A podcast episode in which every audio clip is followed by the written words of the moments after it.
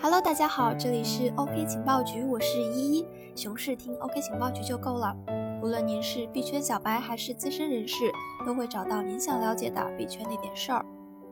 近来呢，天气也是逐渐转寒，请各位朋友一定要注意保暖，不要像依依这样动不动就感冒了。自中本聪二零零八年十月三十一日发布比特币白皮书到今天啊，刚好迎来了比特币诞生第十周年的纪念日。哇哦，比特币小朋友生日快乐！而最近出炉的二零一八年胡润百富榜中，张克团、徐明星、吴继涵、李笑来等十四位早早入场的币圈人士均是榜上有名，总财富接近一千两百亿元。但是这一千两百亿元也仅仅只是一个开始。不知道你们当年进币圈到底是为了什么哈？反正老娘当年进币圈的原因就很简单，别给老娘谈情怀，我只想暴富。讲道理，我们为什么要学习呢？之所以要学习，是为了上一个好大学。上了好大学呢，才能找到一个好工作。有了好工作呢，才能创造巨大的财富。除了暴富，别无所求。感慨完毕。好了，那我们言归正传啊。富有历史感的今天，还是为大家盘点一下十年来的币圈往事，也是非常非常的有意思。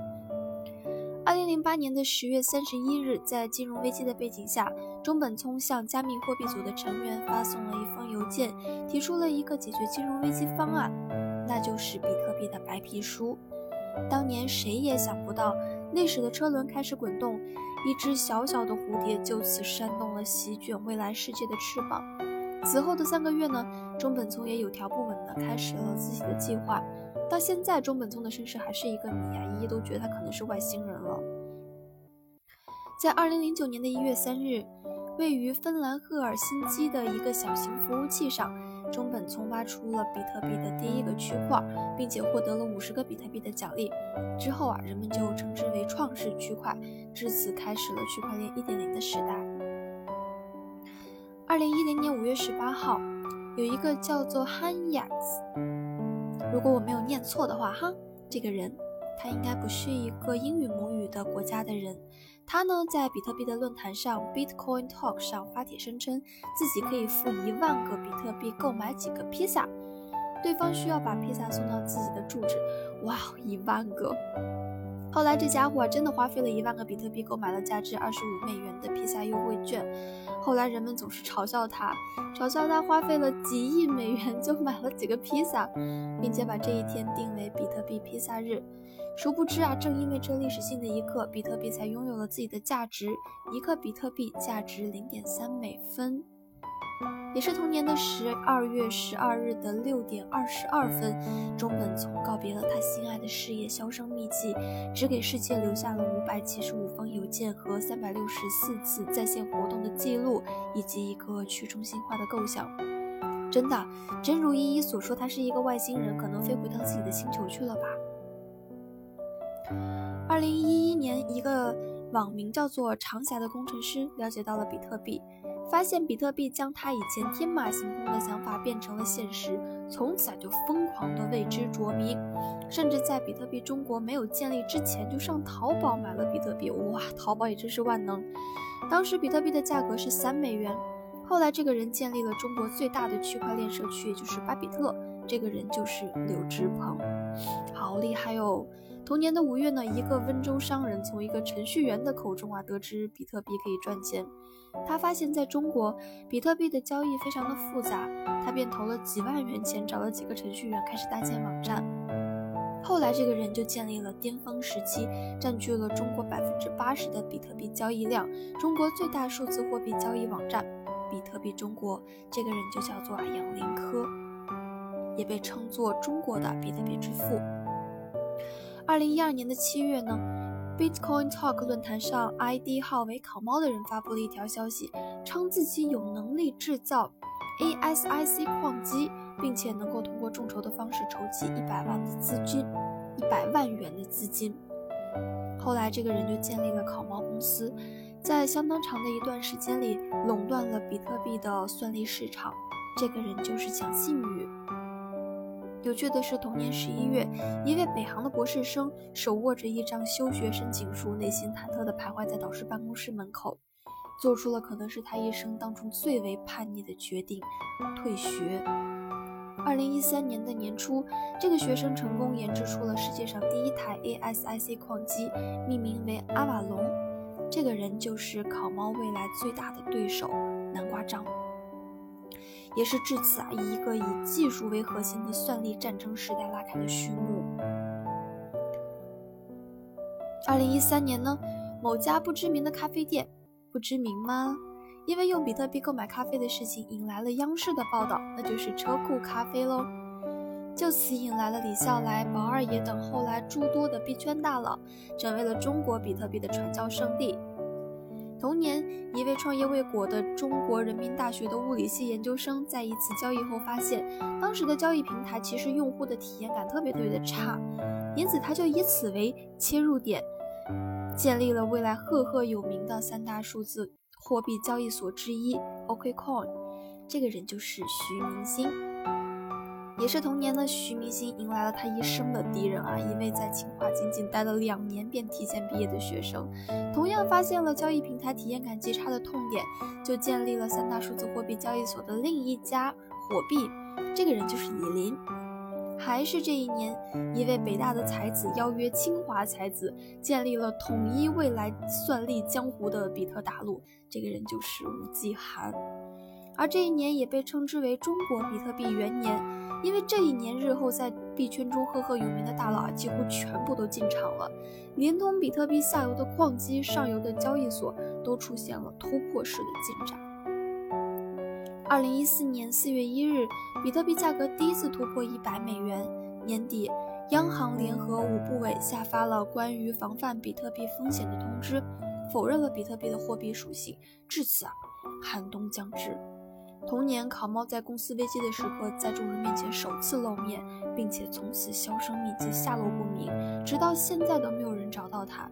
只是在区块链的历史当中啊，留下了一个传说：如果他不是就此消失消失的话，可能现在比特币的首富应该是他。二零一五年的六月，一位少年因为不满自己喜欢的游戏人物被改，从而发布了以太坊网络的白皮书。天呐，他可真是个天才！通过智能合约的设计，彻底打开了区块链通向商业应用的大门。就此，区块链二点零的大门就正式打开了。这个少年，我们都知道他是谁了吗？他就是威神。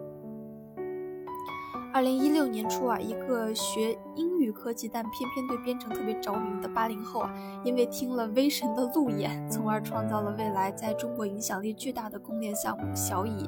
这个人就是大鸿飞。二零一七年的六月呢，一位饱受婚姻官司折磨的天才发布了第一版 EOS 白皮书，给困惑区块链已久的效率问题带来了新方向，就此开始了区块链三点零的时代。这个人就是 BM 大神。还是这个月啊，担任过 OKCoin 的 CTO，建立了三大数字货币交易所的最后一家币安，并且在短短短的数月之内，交易量就成为了全球第一。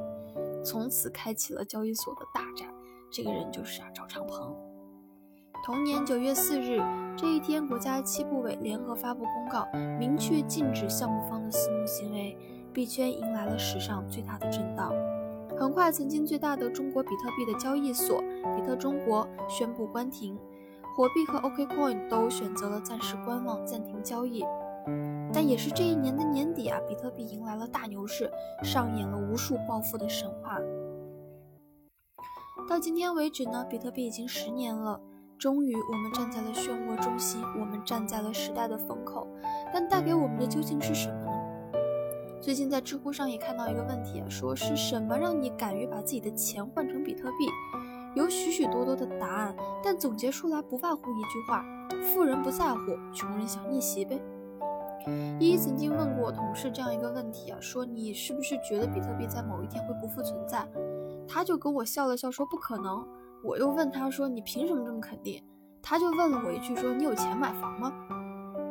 天哪，真是太讽刺了。其实知乎这个问题啊，提问者真正想问的可能不是为什么你会把现金换成比特币，而是数字货币的风险这么大，你为什么选择进去赌一把？答案很简单，生活所迫，外加人性。对于富人来说，生活对他们又有怎样的压迫呢？当然有了，他们恐惧被淘汰。这个世界一直在变化，变化，变化，趋势会淘汰那些顽固之化不备，就像王者会诛杀那些篡位之臣。凡是现有的利益既得者，一定会想方设法保护自己所占据的江山，他们也是一样的。所以，当比特币为代表数字货币进入金融市场时，选择去尝试不失为一个好的选择。比特币从诞生到现在，不过才十年而已，比之股市的百年历史，其实还是一个孩子。尽管对这个世界来说，再也没有一个新的金融市场使散户的投资人与专业投资人之间有如此小的认知差距，小到大家都不懂这个市场，都需要去摸索学习，都需要建立新的投资体系，这就叫做红利期啊。不过好在呢，有钱人终究能够承担更大的风险。他现在拥有的足以在新的时代获得足够多的先发优势，最终建立一个新的王朝。可是对于穷人和普通的我们，其实都没有什么差别，因为我们都特别迫切的想要改变现在的现状，却又被生活逼得无能为力。对于我们这些人呢，学生时代的迷茫一朝惊醒，就消失在茫茫人海之中。其实依依今天特别特别的难过，想到这些之后，尤其是写到这里，竟然觉得有一点写不下去呢。第一年困惑，做一份别无选择的工作；第二年挣扎，拼尽全力得不到想要的结果；第三年平庸，任由岁月蹉跎，早已无力反抗。假如我今年二十二岁，工作顺利，事业稳定；二十四岁。恋爱生活，二十六岁这个时候开始攒钱。假设一年工资十万，哇，有点少哈，啊也不少啦。每年攒两万，二线城市的首付呢五十万，我需要工作二十五年才能够真正的成我拼命的工作，为多出几块钱而跳槽。努力的挣扎，慢慢的走向中年，步入三十不立的困境。我还是个女孩子，这个时候上有老下有小，面对父母生老病死，如何去反抗这种生活啊？我知道金融市场的本质不过是一场零和博弈，有人赚钱，肯定就有人输钱。可是对于我们这样年轻人，光是生存就已经用尽了所有的力气，还有什么比这样忍受这样的人生更加煎熬呢？所以明知道是一场赌博，你依旧会忍不住的去幻想，万一我就是这个市场中的幸存者呢？这就是人性，生活如此，人性如此，别无他法。更何况我万一就是他的幸存者，一场牛市完全就足以成就一个人的人生。比特币十年从最初为了解决金融危机而诞生，到如今成为了资本利益的工具。不论它是否偏离了最开始被创造出来的愿景，但它终究还是带给了大家发家致富的一丝希望。哪怕生如夏花灿烂，死如秋叶般静美。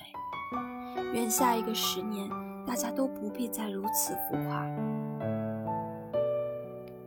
好了，小伙伴们，不知道你们听到现在的心情如何？可以跟依依一起交流一下留言。那么这一期的音频呀，到这里就结束了，也非常感谢您的收听，我是依依，熊市啊听 OK 情报局就够了。小伙伴们，我们下一期呢还会讲矿池的十年是怎么样演变的，那里呀就不会像依依今天说的这样子有这么多的感慨，也是有很多的干货哦。那么我们下期再见啦。